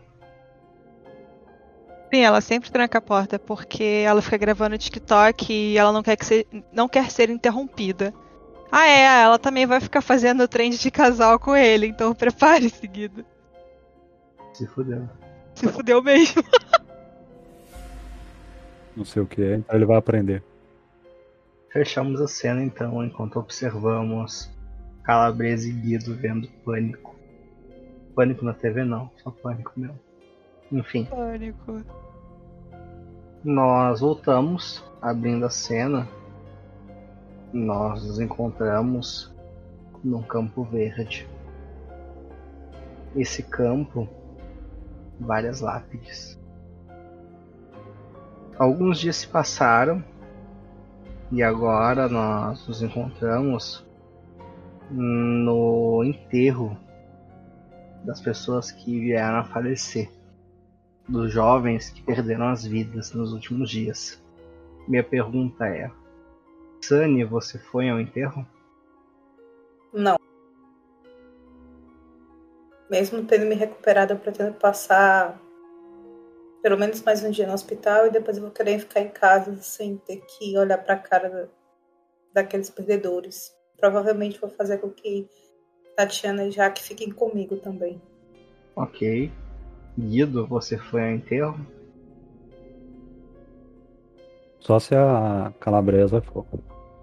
Calabresa, você foi ao enterro? Não. Então, no caso, o Guido também não. Não. Carrie, você foi ao enterro? Sim. Perfeito. Nós nos encontramos, então, no cemitério. Carrie, você sente uma ressonância muito forte vindo daquele local. Não é a primeira vez que tu vai, porém, depois de morta, é de fato a primeira vez. tu sente que existem almas, tal como a sua, presas àqueles corpos. Almas que não foram levadas, você acha? Almas que foram acorrentadas e que estão presas ali. Não tiveram a mesma sorte ou força de vontade do que você. Clarissa está junto contigo. O que, que vocês fazem? Vou dar meus pêsames para as famílias. E vou seguir o enterro. A Clarice continua fazendo a mesma coisa que você, né? Ela se sente meio deslocada naquele local. O, vários colegas de outras turmas também chegam, muitos pais, professores. Um padre vem e começa a fazer a reza. Eles não estão sendo enterrados necessariamente no mesmo local, porém foi feito meio que uma missa coletiva para os que vieram a falecer. O, uma garota se coloca para dizer algumas palavras. Carrie, Sim. qual foi a música, a segunda música que vocês estavam dançando? Quem estava dançando É, foi Abril. poderia recitar ela pra gente? As estrelas brilhavam mais forte no mês de abril. E as palavras cantadas cantavam mais alto. Os planetas giravam em torno do Sol em perfeita ordem. Eu acreditava em dias melhores. E era tudo por causa de você. Era tudo por causa de você. Mas. Esse abril tá diferente. As flores murcham, a gente mente que acredita em dias melhores. Planetas colidem, estrelas, eu já não vejo mais. Palavras eu guardo para mim. As estrelas brilhavam mais forte no mês de abril, e as palavras cantadas cantavam mais alto. Os planetas giravam em torno do Sol em perfeita ordem, e eu acreditava em dias melhores. E era tudo por causa de você. Mas esse abril tá diferente. As flores murcham, a gente mente, que acredita em dias me- melhores. Planetas colidem, estrelas eu já não vejo mais. Palavras eu guardo pra mim. Quando ela termina de cantar, nós percebemos como a voz dela vai se transformando em uma voz robótica. Algumas pessoas começam a se levantar. E elas saem. Clarice, assustada, observando aquilo ali. Você também. O que vocês fazem? Ahn, esse som, essa voz. Ela me é. Clarice. Você também sim, você também sentiu esse som metálico na voz da Miri e do Dudu? Eu não tava prestando atenção, mas se você diz. Ahn, a garota ela começou a andar pra um canto, né? Ela e mais um grupo de pessoas levantaram e estão indo embora. Eu quero ir na direção da garota. Beleza, tu vai seguir. Não então? falar com ela, é, mas seguir. Beleza, vocês começam a seguir. Ela sai do cemitério e continua caminhando. Tu vai continuar seguindo? Sim. Vocês caminham, caminham. Vocês já estão mais ou menos a uma hora caminhando. Você vai continuar seguindo?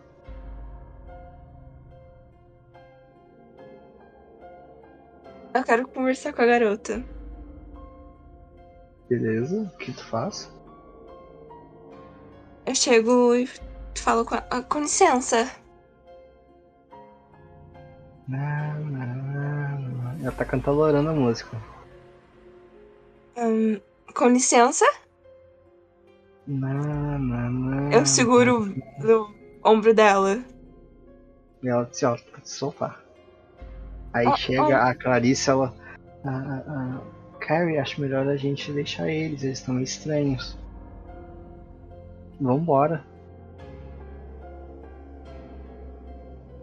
Licença, você pode me tirar uma dúvida? Não, não, não, não, não. Daí a Clarice ainda puxando teu braço agora. Carrie, vamos embora. Eles são estranhos. Não. Porque. Você não quer saber o porquê? Eu, eu, eu tô com medo. Isso eu falo falando com ela, tá? Bem, tipo, Sim, sim, ela. sim, sim. Eu tô com medo deles. É a mesma coisa do que. E se eles começarem a atirar na gente? Eu, eu deixo eles irem andando. Vamos, eu- Eu vamos, pra, vamos pra minha casa. É, perto Muito daqui. estranho tudo isso, né? Ela tá puxando um laço contigo, tá? Um fio. Tu vai aceitar a sugestão dela? Eu fico. Pa... aquele grupo ainda tá andando pra frente, né? Sim, eles estão indo pro centro. Ahn, tua casa fica onde? Ah, é aqui perto. Você não quer ir pro centro? Eu quero ir pra longe deles. Por quê? Só porque eles são estranhos? Se eles começarem a atirar do nada. V- Vamos pra minha casa, tem sorvete, tem um monte de coisa lá. Você não ficou intrigada por eles. Por, pela garota fazer a mesma coisa do que os nossos colegas? Eu não tô intrigada com nada, eu tô com medo.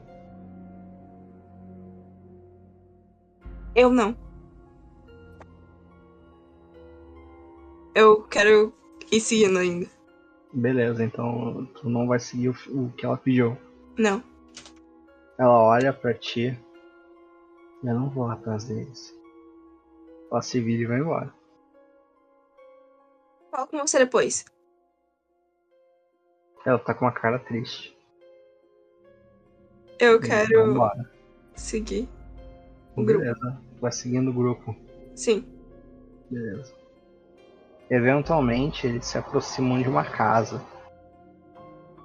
É uma casa relativamente rica, né? Uhum. Uma casa. Tu percebe que quem mora nela tem acesso a altos recursos, por assim dizer, né? Sim. Uma, um carro do ano, jardim cortado, grama parada. Nós vemos um senhor, uma certa idade,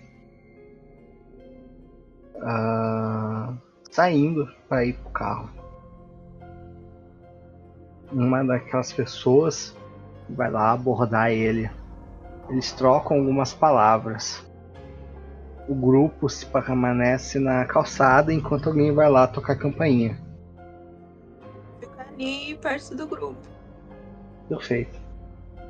Ah, Calabresa, tem alguém tocando tua campainha. O interfone, Sim. ela vai. Que horas são? Agora são algo por volta de 11 horas da manhã. Ah, então ela provavelmente estava dormindo ainda. Então ela sai debaixo dos lençóis do lado do Guido e vai até a- ao interfone. Os, pais não estão em casa. E ela atende com raiva. Alô? Quem é? Enquanto tu tá indo pro interfone, a sua mãe já abriu a porta. Ah, ela chegou. Vê algumas pessoas entrando. Uma delas puxa uma faca e esfaqueia sua mãe. Na minha frente, Isso. eu vou me transformar. Tu vai crinar? Sim. Beleza. Tu se transforma. Como é que é a transformação? Ela grita de desespero e de dor. E o corpo dela começa a se alongar, os ossos fazem barulho, a pele se estica e os pelos começam a crescer até ela se transformar num uma espécie de lobo gigante. Gigante não, vai. Pra altura dela deve ter o quê? Uns dois metros. E forte. Com as, as garras nesse modo são bem maiores do que, do que quando ela simplesmente mostra. Ou quando ela tá como humana, as garras saem. É, a- o focinho dela é longo. As presas são bem afiadas. Os olhos estão furiosos. E, e ela perdeu completamente a consciência. E vendo a humana, vendo a mãe dela ali, que ela no momento nem consegue identificar que é a mãe dela, ela só via aquelas pessoas e ela vai pra cima, desesperada e arranhando o ar, ela, ela avança neles, ela pula neles, na intenção de destruí-los. Você acorda. Tu tenta olhar para a pessoa que deveria estar ao seu lado, porém você vê apenas uma cama vazia. Não muito tempo depois, um rugido. O que você faz? Bom, ele arranca tudo ali de cima, é, pega o que tiver à mão, né? Um livro mais grosso, um rodo, alguma coisa assim. Ele vai descer lá pra ver o que, que tá rolando. Tu observa um lobo de mais de dois metros triturando pessoas. Carrie, você escuta a mesma coisa. Um grito seguido de um rugido. O que você faz? Eu quero começar a me afastar da casa. Tu vai embora? Não, eu quero me afastar. Mas ainda continuar observando o que tá acontecendo ali. Tu vai se esconder? Sim. Beleza. Tu se Nem que esconde. seja atravessar o outro lado da rua, sabe? E ficar. Tu vai ficar no aberto ou tu vai se esconder atrás de alguma coisa? esconder atrás de alguma coisa. Ok. Beleza. Calabresa. Não existe mais calabresa, na verdade. Existe a fera, a besta, o lobo. Você vê presas na sua frente. Gado. Tu bocanha um. Tu sente o crânio dele quebrar na sua mandíbula. No outro, tu enfia suas garras. Elas transpassam o peito dele. No próximo, como é que você mata o próximo? Ela avança nele e bate com. Não é mão agora, né? Qual que é a palavra? A pata. Ela bate com a pata na cabeça dele com uma força absurda e espatifa contra a parede, quebrando a- o, o crânio dele e deixando a parede toda manchada de sangue. Em poucos segundos, você mata quatro pessoas como se estivesse comendo um pedaço de carne, um bife. Porém, aquela turba violenta não sente medo, não sente receio. Na verdade, eles não sentem nada. Eles apenas ficam cantalorando uma música. Eles puxam facas e armas e vão pra te atacar. Rola volátil pra mim. Beleza. consegue se esquivar das balas, das facas. Você dança. Aquele lobo de dois metros dança entre a turba. E você começa a os atacar. Guido, você vê a carnificina pura, a destruição, uma besta, uma besta com qual você fazia amor há poucas horas atrás. O que você faz? Mãe, eu consigo ver a mãe? Ela tá caída com uma faca no no abdômen. Bom, que a lâmina tenha sido sacada da espada, ela deve buscar a justiça, ela deve cumprir o seu papel. No momento, o que a bainha pode fazer é cuidar do que está em volta. Eu vou tirar a mãe dela, vou puxar a mãe dela para fora dali, né, para um outro cômodo. É, tentar ajudar ela, né, ver se Tipo, ela não pode puxar a faca, senão ela vai sangrar até a morte, né? Então vou tentar acalmar ela e ajudar como der. Calabresa, ou melhor dizendo, besta. Você vence seus inimigos. Aquela turba, aqueles zumbis, agora estão mortos, triturados ao chão. Você está coberta de sangue. Qual era a cor do seu pelo mesmo? Cinza. Não, agora é vermelho. Vermelho escuro. Você se transformou num lobo carmesim. E você está à procura de uma nova de uma nova vítima. Você observa uma. Ele está puxando um pedaço de carne morto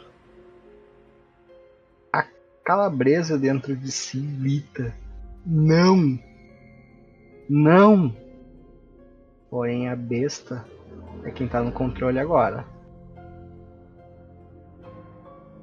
Quer atacar o Guido? Sim. Ela.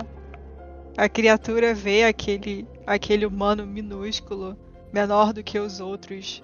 E dessa vez ele não tem facas ou ou armas, então ele não oferece nenhum tipo de resistência. Isso vai ser mais fácil do que era antes. Ela vai devagar, como se estivesse se deliciando do, da situação, apesar de ele não parecer sentir medo. Mas ainda assim, ela sabe que isso deve ser só uma, uma postura. Por dentro, ele deve estar tremendo. Então, ela ergue a pata e e com as garras ela tenta arranhar o, o peito dele. Guido, você observa aquele monstro espreitando você e ele ataca as garras para te destruir. O que tu quer fazer? Bom, Guido não tem escolha. A única o único pensamento que passa pela cabeça dele é proteger seu mestre. E ele não suportaria, seu mestre não iria resistir se ele atacasse a própria mãe. Então ele vai tentar atrair a fera para longe daquele cômodo, para longe da, da mãe que está ferida. E ele vai aceitar os golpes e arrar o pelo dela. Ele vai se, prostrar, se prostrar diante dela esticar a barriga, como um filhote faz quando está rendido. Besta, você penetra o peito dele com as suas garras. E as garras ficam presas ali. Os seus olhos, antes amarelos, brilhosos, começam a mudar de cor o focinho, as garras diminuem. Você se transforma novamente em humana. As garras agora são seus dedos, ainda presos, dentro da caixa torácica de Guido. Você quase matou, ou ou possivelmente matou seu namorado. O que você vai fazer? Bom, primeiro ela vai ter um ataque de pânico quando ela vê o que está acontecendo. Ela ignora o que tem ao redor e ela só foca nele e como ela machucou ele. Ela tenta falar com ele, ele ainda tá consciente. Guido, você levou dois dano, dois, dois pontos de dano, tá? Tu consegue sentir os dedos dela ainda presos entre as suas entre as suas costelas. Porém, tu ainda tá acordado. Eu vou aproveitar então e segurar o pulso dela. Ela não pode fazer mal ao pai e à mãe. Eu tenho que ajudá-la. Ele segura ali para que ela não se desvencilhe e fica olhando para ela. Ela vai tentar puxar a mão, tipo, eu imagino que eventualmente ela consegue, porque ele tá com dor, ele tá mais fraco, não sei. Mas ela vai tentar tirar os dedos e, e, e o desespero faz ela querer procurar um telefone, um celular, chamar uma ambulância. E, e pergunta para ele o que que houve, o que que eu fiz, o que que houve. Não, Anne. Fica aqui. Não faz isso. Você. Você tem que sair daqui. Por quê? O que, que aconteceu? O monstro fugiu da jaula. E eu deixei com que ele não tivesse controle. Eu matei eles. Você. Você conseguiu me parar, mas. Eles não vão conseguir entender. Se protege. Saia daqui. Consigo identificar que ele tá mentindo, ô Cris? Tu olha pro teu corpo nu. Tu vê o sangue te cobrindo. Não é pouco. A tua pele é vermelha. Percebe que depois de ter tirado os dedos e vê a carne exposta de Guido, que foram as tuas garras que perfuraram ele. Tu olha no entorno e tu vê apenas destruição, carne, massacre. Não é difícil tu imaginar o que aconteceu. Certo. Eu. Eu vou tentar deitar ele no chão de alguma forma que que não machuque mais e vou procurar um telefone, um celular para chamar ajuda. É, Não faz Príncipe. isso. principalmente do pai dela. Não faz isso. Eles não vão que não? entender.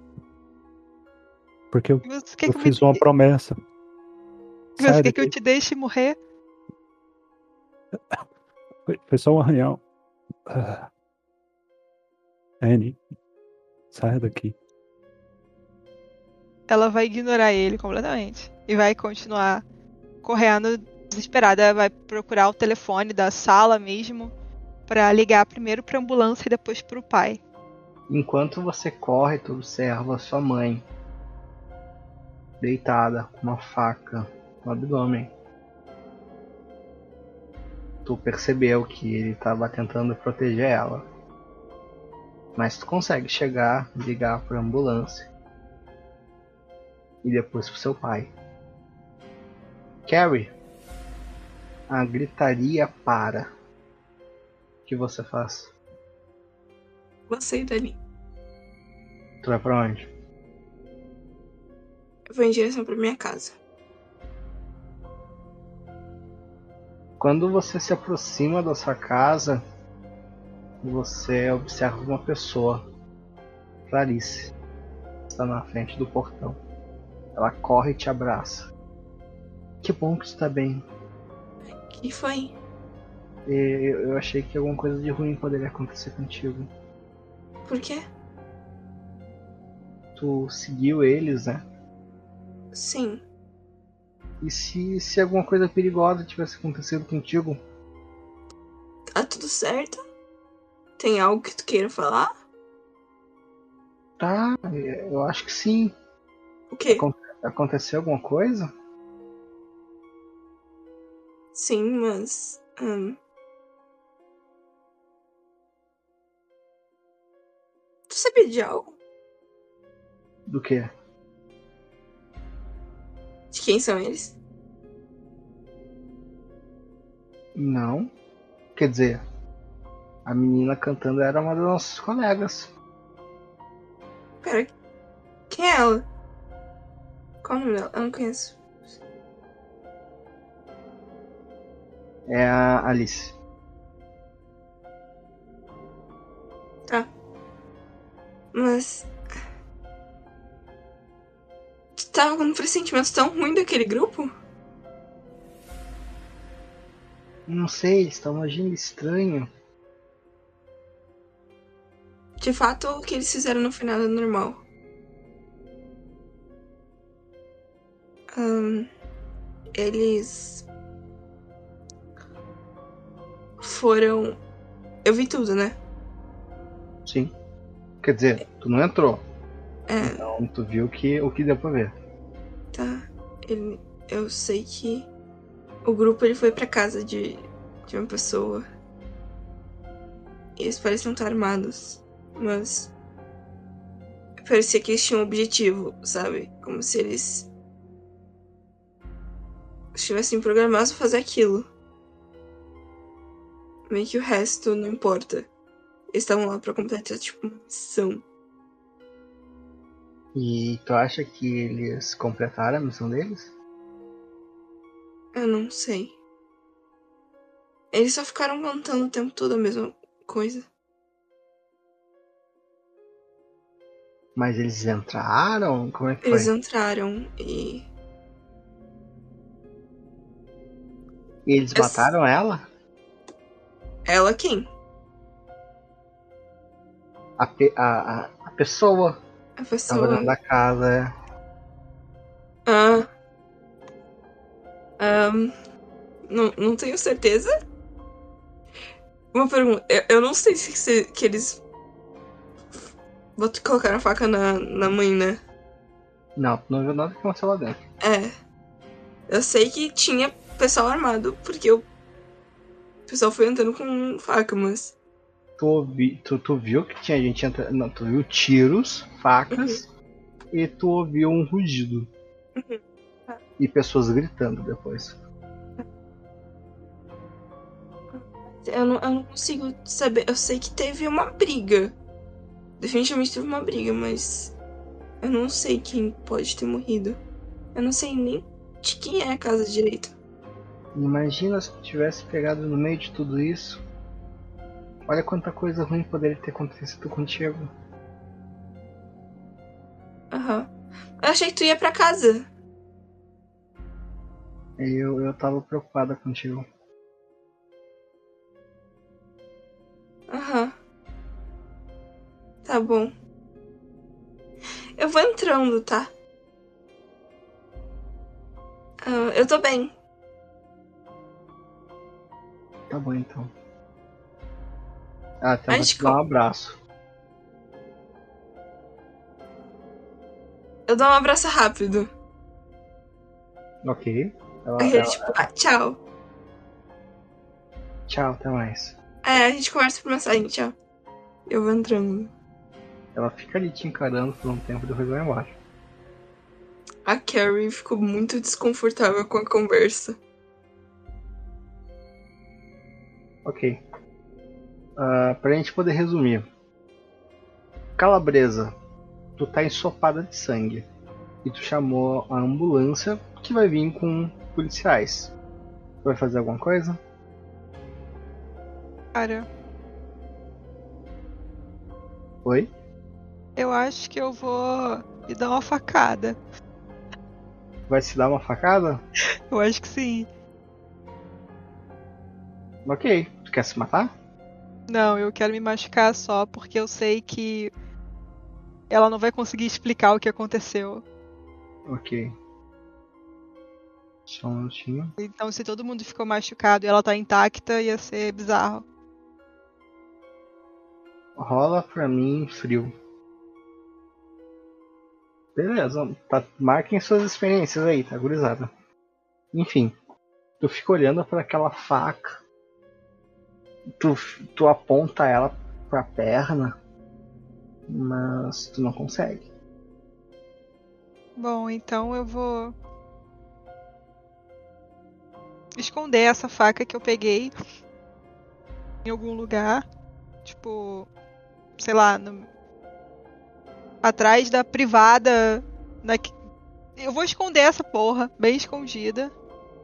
E eu vou eu vou voltar pra sala e, e, vou esperar. Eu vou ver como tá o Guido, vou ver como tá minha mãe. E vou esperar a ambulância chegar. Beleza. Guido, observa a, a calabresa ensopada em sangue, sentada e esperando a ambulância. O que você faz? O cão leal é a única criatura na Terra que ama mais seu mestre do que a si mesmo. Ela entende o que, que ela fez e os problemas que ela vai causar ou vai sofrer. E ele não pode resistir a isso. Ele se ergue como dá e ele libera o eu mais sombrio dele. Ele é um bom garoto, mas ele veio de um lugar muito, muito mal. E ele nasceu para rosnar para ser uma fera do inferno. Ele vai então se transformar naquele cão imenso de três cabeças. E ele vai ameaçar tudo e todos. Ele vai rosnar. Mas antes que ele termine a sua transformação, ele dá um último pedido a ela: saia daqui. Meu Deus do céu. Ela, ela, é, é, eu, eu posso te convencer a não fazer isso? Pode gastar um fio. Então eu vou tentar, eu vou gastar meu fio para conversar com ele. É... Não, eu preciso ficar contigo até a ambulância chegar. Eu não posso sair daqui, eu não vou sair daqui. Eu irei e latir e rosnar, e essa casa eu irei derrubar. Saia daqui. Por que você vai fazer isso? Não precisa fazer isso. Não precisa disso. Não precisa, por favor, confie em mim. Só descansa e, e espera, já já vai ficar tudo bem. Eu prometo. Saia daqui, mestre. Ela vai respirar fundo e fechar os olhos. Eu tô mandando. Fique calmo. Por favor. Nós temos um impasse, Cris. E agora? Vocês devem resolver isso entre vocês, tá? Imagino que ela puxou um fio contigo. Então, se você aceitar, tu ganha um ponto de XP, tá ligado? Sim, mas. Não, mas não é obrigatório. Tu pode falar, caguei e vou fazer o que eu quero. Eu não, não vou aceitar por causa disso, né? É, contraria a lealdade dele. Tá bom, então ela vai eu vou botar meu XP aqui. Eu gasto um dos fios, fico com 4. E. E eu vou aceitar o que ele falou. Tipo, eu vou ver que eu não, não consigo, eu não consigo convencê-lo.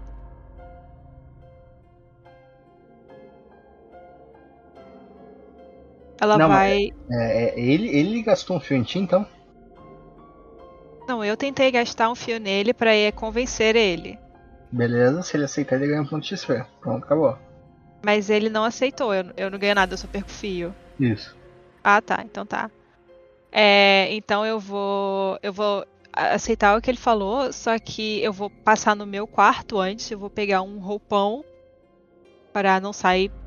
Não fugir de casa nua. E coberta e... de sangue? Não, coberta de sangue eu vou, porque não tem como fazer. Mas mas eu vou colocar um tênis para tentar não deixar muito. Tirar, tipo, tirar o sangue o máximo que dá do, do cabelo, do corpo. E. E ela vai pro lado de fora, ela vai, tipo, pra garagem, sabe? Ela não vai sair do, da casa, ela vai se esconder. Ok. Guido? Bom, como eu virei o meu eu mais sombrio, né? Um ser monstruoso e tudo mais. É... Ele ele tem que assumir a culpa, né? Então ele vai cometer atos de destruições ali, né? E atacar a casa inteira, dilacerar o que ele puder, é, principalmente o quarto da calabresa, né? Então eu vou causar uma destruição maciça, né? Destruir o quarto, é, como se as pessoas tentassem ajudar o pessoal da casa e eles acabaram mortos e esse urso, né, essa fera, esse monstro tenha destruído tudo, sabe? Beleza. Uh... Calabresa, tu tirou a tua mãe dali de dentro? Não. Uh... Guido, ou melhor dizendo, Cerberus. Uma das coisas que está para destruir é a mãe de Calabresa. Tu vai destruir ela? Ela não morreu, né? A alma dela ainda não saiu, né? Então... Não, ainda não, mas ela tá morrendo. É, se a, a Anitta Calabrese não se preocupou com a própria mãe, não, é, não cabe a mim, o porteiro. Então, é, a destruição que eu quero causar é em massa, em, em objetos, paredes, coisas assim. Porque os corpos mortos, provavelmente a alma deles, se meu irmão não vier me enfrentar, eu vou levar triunfante. Beleza. Rola pra mim um Dark pra tu não acabar matando ela sem querer. Tu consegue fazer aquela destruição na casa quando o Cerberus ia para matar a sua sogra, Guido segura. Quem sabe não tenha sido o Guido, propriamente dito, porém Guilherme, o dono anterior desse corpo. Não, ele não queria carregar a lembrança de uma pessoa morta por ele, mas enfim consegue parar no último segundo antes que as bocarras estraçalhem aquele corpo. Tu destruiu a casa, porém tu acabou se machucando no processo, tá?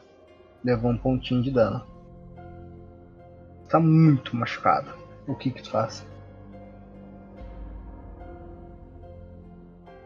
Bom, para encerrar, né? eu tenho que juntar aqueles pecadores, né? Aquelas almas sombrias ali e arrastá-las pelas sombras, né? Levá-las onde elas pertencem. Beleza. Uh, o Cerberus começa a bocanhar com as suas três bocas as almas que estavam jogadas ao chão. Você pula numa sombra e quando você retorna, você se vê de novo no Tártaro. Tu larga aquelas almas, tal como já tinha feito milhares de vezes anteriormente. E elas são julgadas. Algumas, por ironia do destino, acabam indo pro céu e algumas outras pro inferno. Uma coisa lhe parece peculiar. Uma delas diz: Eu. Eu morri? Por que, que eu morri? Quando é que foi que eu morri? O que que tá acontecendo? Eu, eu, eu só. Eu tava falando com uma garota e, e, ela, ela, ela cantava uma música bonita. É a última coisa que eu me lembro. Ela me matou? aquela pessoa foi julgada não pecadora e foi ao céu. Isso lhe parece um pouco estranho. As pessoas tendem a morrer, mesmo aquelas que vão ao céu, em algum ponto foram pecadoras e no momento da sua morte elas tendem a ter rancor disso. Porém, não. ele nem ao menos percebeu que morreu. Mas eu não conheço nada que tenha feito isso. Meu irmão não seria capaz, meus poderes não são assim. Mas os deuses, os monstros criadores, esses sim abrigam muitas coisas. Ele espera, ele reza, ele quase ora para que ele possa voltar um dia para o mundo dos mortais e resolver o que ele resolver isso. Alguém escapou. Ou alguém deveria ser trazido de volta. Guido, agora lhe vem uma coisa na cabeça. Será que alguém matou Millie de verdade? Alguém a fez fazer isso? Alguém roubou a sua caça? Quem foi essa menina que canta tão bonito e roubou sua caça?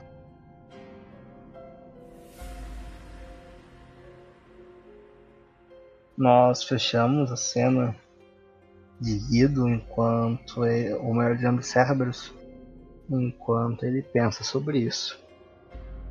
E eu já aproveito para agradecer todas as pessoas que acompanharam a sessão de hoje. Agradecer, como sempre, nossos jogadores. E desejar a todos aí uma boa semana. Obrigado, valeu.